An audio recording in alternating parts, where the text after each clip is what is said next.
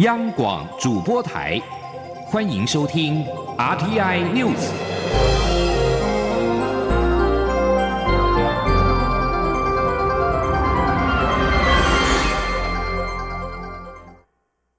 各位好，我是主播王玉伟，欢迎收听这节央广主播台提供给您的 RTI News。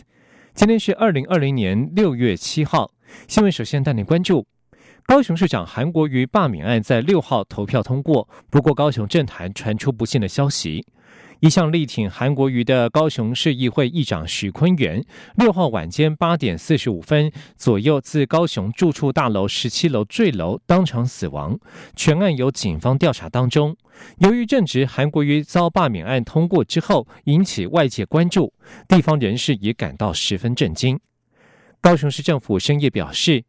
市长韩国瑜感到震惊难过，呼吁大家千万要冷静，政治是一时的，生活还是要过下去。韩国瑜在昨天晚间由民政局长曹环荣等人陪同赴殡仪馆探视，面对媒体不发一语，神情凝重，仅透过市府发表声明。而国民党也发布新闻稿，表达无限的哀悼。党主席江启臣指出，罢免过程的激化仍未平息，许坤元骤然离去，令我们忧心社会对立情势加剧，期望悲剧终止，冷静情绪，更希望家属能够节哀。国民党将全力协助家属处理后事。民进党深夜对此表达震惊与哀悼，希望家属节哀保重，并且呼吁各界应尊重亡者与家属，不应该随意臆测评论。高雄市议会议长许坤元在去年公务繁忙，经住院健检被查出有小中风，多数时间在家休养，很多行程由太太代劳服务。韩国瑜遭罢免通过之后，许坤元也透过议会系统发出声明，表示尊重罢免结果，但非常遗憾市民失去认真改变高雄、努力让高雄更好的市长。将焦点回到罢免案。高雄市长韩国瑜罢免案投票开票作业在昨天晚间六点三十八分完成。根据高雄市选委会统计，共有九十六万九千两百五十九人投票，投票率为百分之四十二点一四，同意票数为九十三万九九千零九十票，不同意票数为两万五千零五十一票，无效票有五千一百一十八票。由于同意票数超过罢免门槛五十七万四千九百九十六票，而且同意票数远多于不同意票数，因此高雄市长韩国瑜遭罢免成功。根据中选会统计，选罢法制定以来，立委、国代、直辖市长等层级的罢免案共有八案曾经进入投票阶段，而韩国瑜是首位遭罢免成功的直辖市长。在罢免案通过之后，韩国瑜率领市府团队举行了记者会，发表两个感谢、三个遗憾以及一个祝福。他感谢当初八十九万市民给他机会为高雄服务，也感谢这一次有一百三十万市民没有出来投票，但是也遗憾民进党把所有的心思都集中在罢韩国家队，并且祝福下一位市长能够把高雄带往好的方向。吉林央广记者刘品熙在高雄的采访报道：罢韩投票下午四点开票后，同意票数迅速增加。高雄市选委会截至下午五点十二分的开票统计，同意票数就已经达到六十万，超过罢免门槛五十七万四千九百九十六票，而且同意票数远多于不同意票数。因此，高雄市长韩国瑜随即在下午五点三十分左右，率领副市长、局处首长等市府团队，一同在四维行政中心举行记者会，发表谈话，表达两个感谢、三个遗憾与一个祝福。韩国瑜表示，他要。感谢二零一八年十一月二十四号支持他的八十九万多位市民朋友，让他有机会为高雄市政打拼，为市民服务。也感谢最优质的市政团队，他为执政团队感到光荣骄傲。韩国瑜带领市府团队向所有市民朋友深深一鞠躬，也转头向站在身后的所有同仁一鞠躬，表达感激之意。韩国瑜指出，他很遗憾，民进党把所有心思都集中在罢韩国家队，全心全意进行斗争。他也很遗憾，外界毫无根据批判高雄市府诸多全国第一的政绩。第三个遗憾，则是许多工作无法继续推动，包括双语教育、照顾弱势、招商引资等。他说。民进党第二次执政以来，所有的心思几乎全部集中在大韩国家队，集中所有政政府中央政府的力量，跨越各部会，买通了几乎百分之九十以上的媒体，几乎百分百的网军，全力攻打韩国瑜一个人，抹黑造谣不断。韩国瑜说，他期待下一个市长一样能让高雄的市政蒸蒸日上，一样能让市民安居乐业。他祝福高雄成为一个伟大、光明、开朗、富庶的城市，愿天佑高雄，天佑台湾，天佑中华民国。此外，这两年在他身上发生台湾政治史上从未发生过的无穷无尽的抹黑、造谣、扭曲，让新闻从业人员非常辛苦。他也要谢谢所有媒体朋友。韩国瑜发表谈话后，有民众不断高喊“市长，谢谢你，韩市长，我爱你”，也有大约百名支持者在市府大厅外举着“五百二十八天付出，奉献给高雄”的标语，为韩国瑜加油打气。至于是否会提罢免无效诉讼，高雄市府新闻局长郑昭兴受访时表示。今天晚上是沉淀的时候，先让高雄回归冷静理性。对于投票后的一些状况，等过了今晚后再向外界报告。央广记者刘聘熙在高雄的采访报道。发起罢免的罢韩团体 We Care 高雄发起人尹力在昨天晚间表示，高雄人虽然在二零一八年做出了错误的决定，但会及时更正，这就是台湾民主的可贵。他们也呼吁支持者张开双手，拥抱意见不同的人，一起重建高雄。在确定罢免成功之后，发起罢免的罢韩四君子先召开国际记者会，感谢高雄市民，让台湾的民主荣光在这座城市再度发光发热。而对于韩国瑜，他们都给予祝福。台湾激进新闻部副主任张博洋则表示，罢免韩国瑜是因为他不适合担任市长，但是欢迎他之后回高雄玩，看看高雄人共同打拼出来的新高雄。罢韩案在历经近一年的时间之内，双方曾经数度相互攻击，水火不容。如今终于落幕，罢韩团体也呼吁支持者张开双手，拥抱对方。行政院长苏贞昌六号表示，无论投的是赞成票还是反对票，都是高雄人，都是台湾人。未来能够团结一致建设高雄，才是全体高雄市民之福。针对外界质疑罢韩国家队介入罢免案，发言人丁一明回应：台湾民主很成熟，罢免案的通过与否，还是回归到市民对市长满不满意。而这次罢韩案过关，中选会依法必须在结果出炉之后的七天之内，也就是六月十二号以前公告罢免投票结果。选委会必须在罢免案结果公告日起三个月之内，也就是九月十二号完成补选投票。另外，根据地方制度法第八十二条规定，直辖市长去职将由行政院派员代理。根据了解，行政院将在下周讨论高雄市长的代理人选。高雄市长韩国瑜确定遭到罢免，他所引发的寒流，在短短的不到两年之内，便狂扫全台到几近消逝。学者表示，这种大起大落，短期之内将成为台湾政坛的常态。政治人物应该以韩国瑜的罢免作为警惕。前天记者欧阳梦平的专题采访报道。针对高雄市长韩国瑜的罢免案，六号进行投票，韩国瑜成为台湾首位被罢免的直辖市长。二零一八年六月，韩国瑜还是个淡出政坛多年，在接下国民党内无人愿意挑战的不可能任务后，试图在南台湾东山再起的高雄市长候选人，民调还远远落后民进党候选人陈其迈。二零一九年六月一号，韩国瑜在总统府前的凯道举行造势活动，号称现场挤进四十万人，想要簇拥着他走进总统府。韩国瑜成为最快速崛起的政治明星，掀起的韩流更在过去大半年席卷全台。而二零二零年六月六号，韩国瑜继在年初的总统大选惨败后，连高雄市长一职也被高雄市民要了回去，似乎回到了两年前的起点。但这次不但在他自己身上，也在终究难逃总统、立委、市长三输命运的国民党身上画下了深刻的伤痕。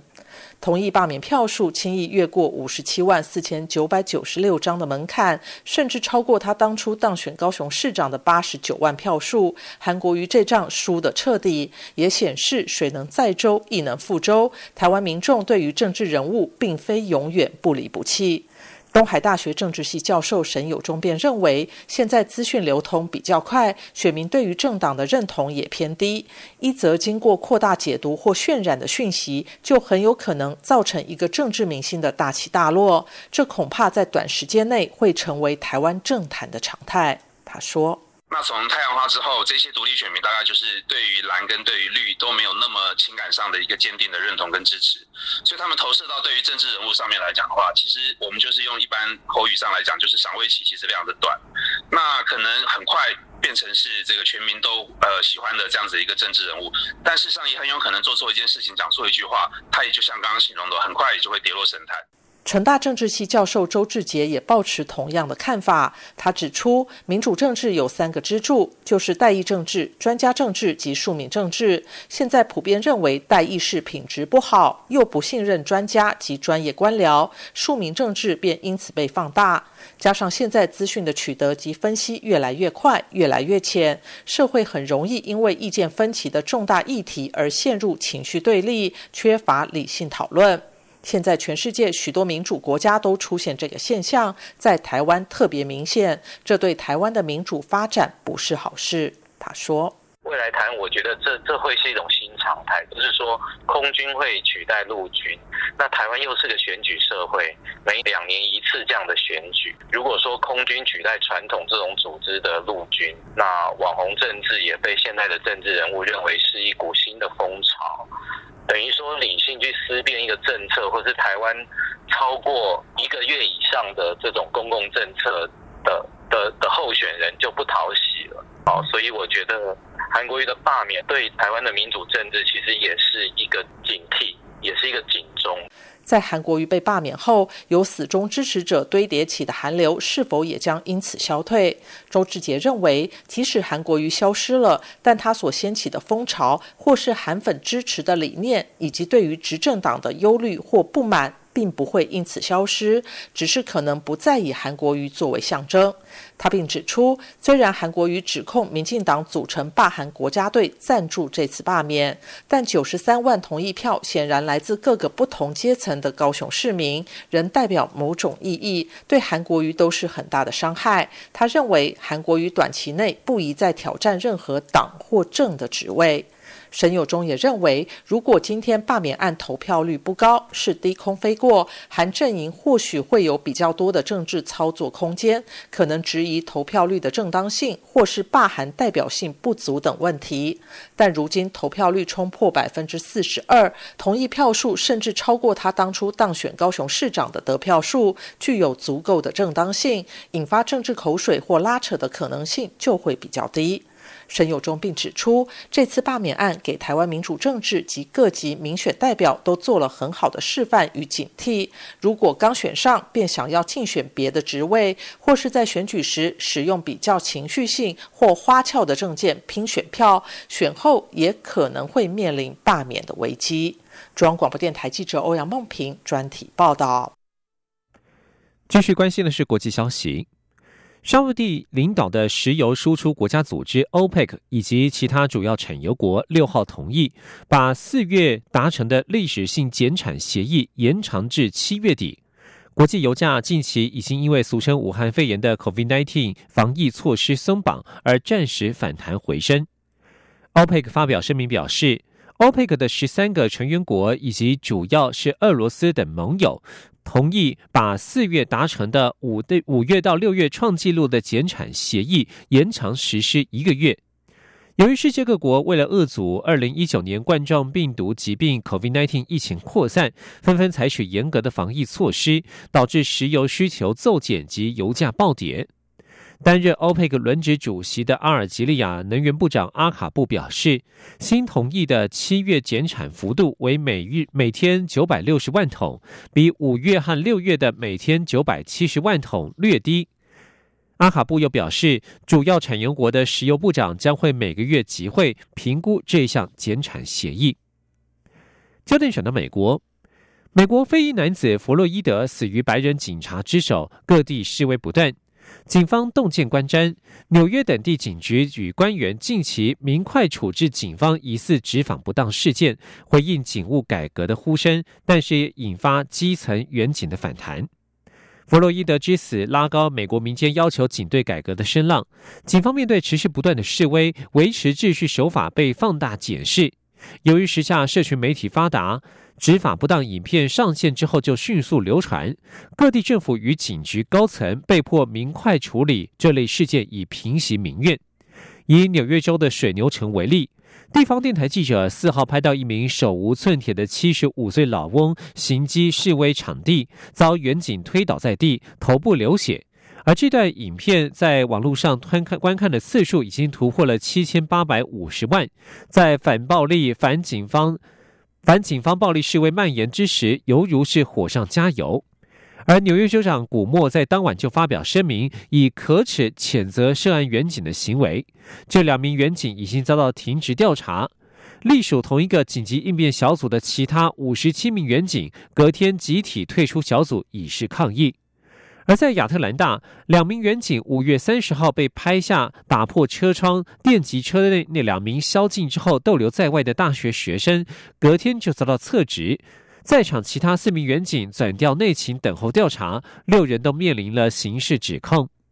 在佛州的劳德代堡，一名远警五月三十一号被拍下推倒示威现场跪地的抗议者，隔天也遭到停职处分。《华尔街日报》报道，民权团体及执法官员都同意，警队结构性改革需要时间。专家也质疑惩戒远警是否会有长期的效果。但是，与过去警方疑似暴力执法之后，警局高层替远警辩护或是保持沉默相比，局势已经改观。部分专家认为，弗洛伊德之死可能是改变警方执法行为的转捩点。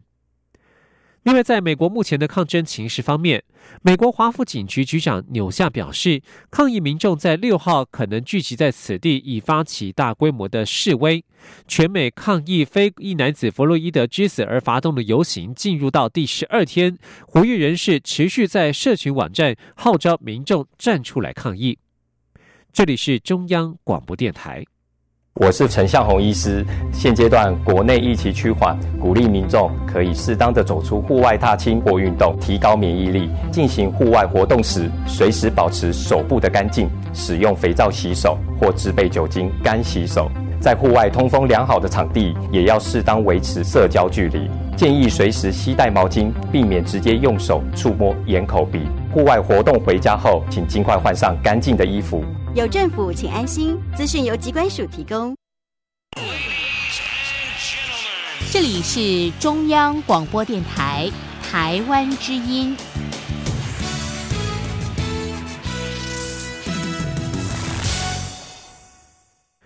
各位好，我是主播王玉伟，欢迎继续收听新闻。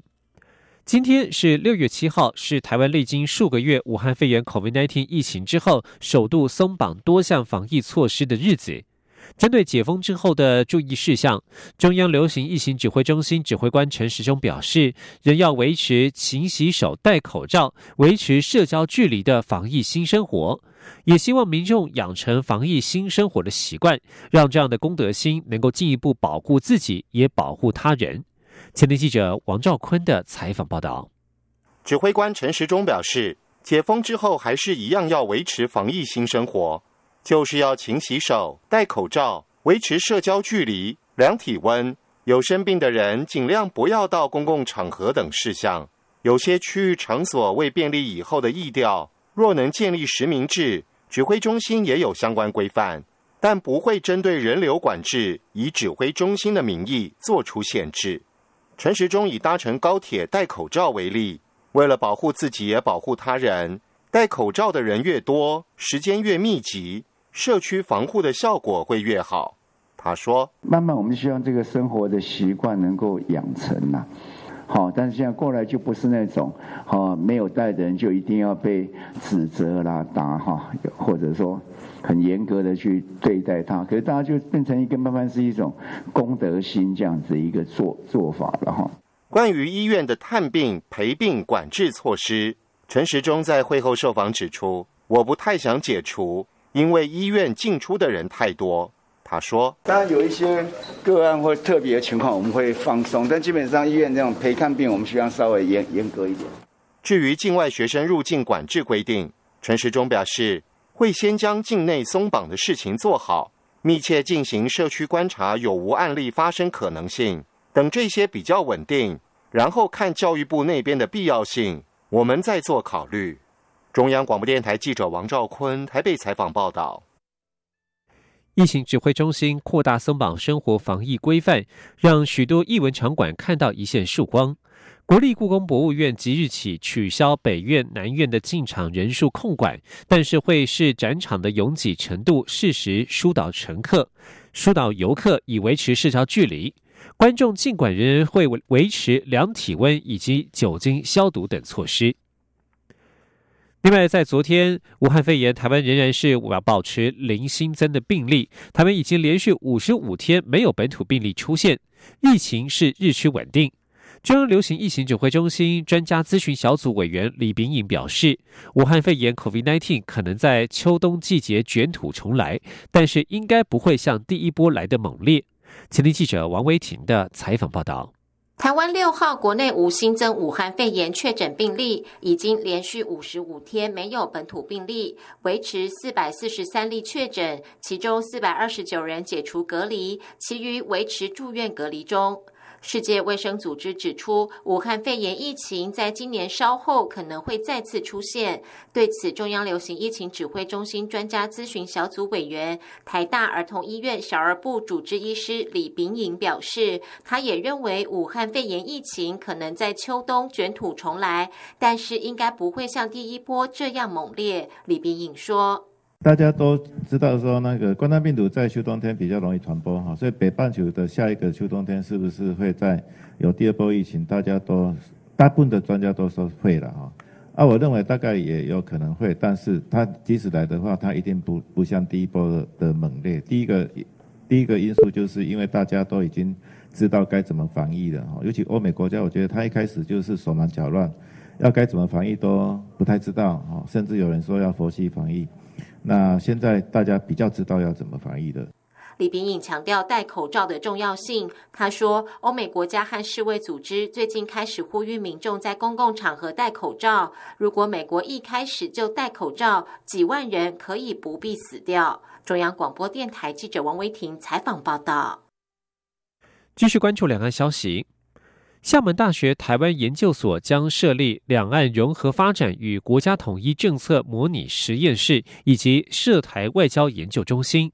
对此，陆委会在六号重申，政府一贯支持不设前提、健康的两岸交流，但是希望国内学者、智库等单位应注意其企图，不应与该机构及所属人员进行相关交流或合作办理活动，以维护两岸健康正常的学术交流。陆委会并且提醒国内各界应留意中共各种促统的手段，共同维护国家主权安全。而陆委会也将持续关注该机构的后续相关作为。前天记者王兆坤的采访报道。陆委会表示，中共二零一九年初发布“习五条”，提出“两制台湾方案”后，加强对台统一进程。根据厦大台研所公布资料。新成立的两岸融合发展与国家统一政策模拟实验室，主要在执行对岸统一政策模拟分析、一国两制台湾方案模拟分析等研究，也就是要落实中共对台工作目标。更可能借由与我方举办研讨会或相关活动，营造两岸统一氛围，以分化台湾社会，值得关注。陆委会指出，陆方近来不断加大对我统战力度。透过各种交流管道拉拢分化我方行径，台湾人民绝对无法接受，也希望国内学者、智库等单位应注意其企图。陆委会副主委邱垂正说：“政府一贯支持不设前提、健康的两岸交流没有改变，但是各界应该要了解中共的政治意图。我们会提醒我方的民众跟团体。”从事两岸交流活动，应该要注意相关的法令规定，以免触法。陆委会表示，根据该会近期民调，台湾主流民意九成以上兼具一国两制，政府支持两岸相互尊重、合法有序的交流政策没有改变。但反对借由学术活动推动民主协商及探讨“一国两制”台湾方案，企图达成中共单方强制统一的目的。中央广播电台记者王兆坤台北采访报道。而针对日本冲绳县石原市有意将钓鱼台列屿改名为登野城间隔一事，外交部在六号严正重申，钓鱼台列屿是我国固有领土，毋庸置疑。我国拥有的钓鱼台列屿主权的事实，不会因为任何国家将该列屿改名而有任何改变。我方已向日本表达关切，并且呼吁日方秉持和平理性态度，审慎处理。记者王兆坤的报道。日本冲绳县石垣市打算将钓鱼台改名。外交部表示，我国政府一贯主张以和平方式解决争议，避免以单方行为升高紧张情势，共同维护区域和平稳定。在此也呼吁日方秉持和平理性态度，自我节制。外交部公众会副执行长崔静玲说：“外交部已经在第一时间分别从台北及东京两地向日方了解，同时表达关切，指出。”日方对钓鱼台列屿的片面举动，并无助于区域安全与稳定，盼日方审慎处理。外交部强调，我国政府一向重视钓鱼台列屿及其周边水域的情势发展，今后仍将持续关注，并及时采取必要作为，捍卫我国主权及渔民权益。中央广播电台记者王兆坤台北采访报道。焦点转到国际间，关注最新的意外消息。一名印尼陆军军官六号表示，一架直升机在飞行训练期间在爪哇岛坠毁，造成四名军人死亡，另外有五人受伤。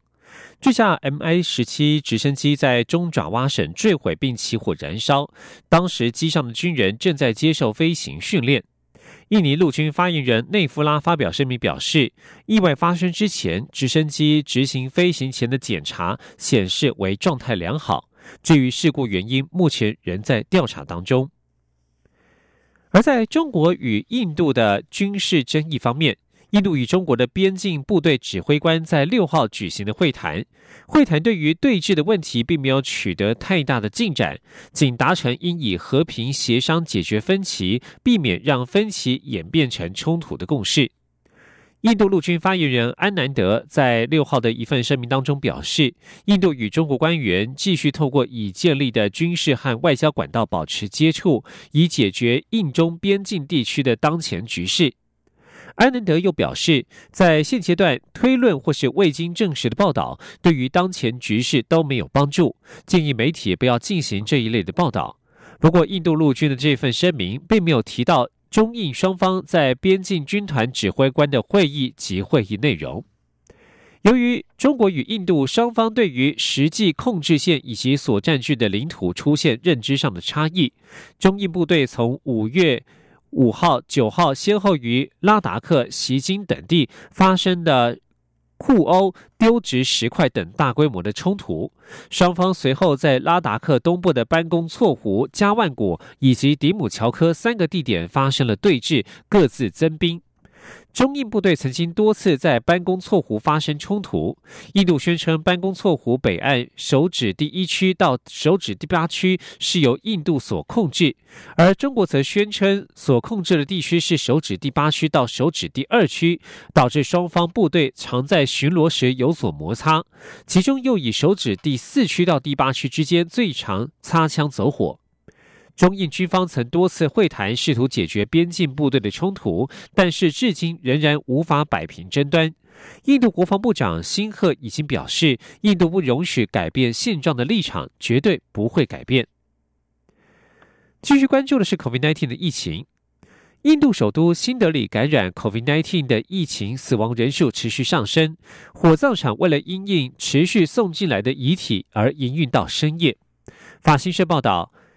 新德里最大、最古老的火葬场在露天场地焚烧遗体，冒出的浓烟刺痛在旁边等待的工作人员和哀悼者的双眼。从医院运来的遗体不断的增加，迫使这一处火葬场不得不延长营运时间。火葬仪式从上午八点开始，一路焚烧到深夜。印度是全球疫情最严重的国家之一，至今大约二十四万人感染，超过六千七百人死亡。根据官方数据，德里地区约六百五十人死亡，但是媒体和殡葬业者表示，实际人数还要多出数百人。以上新闻由王玉伟编辑播报，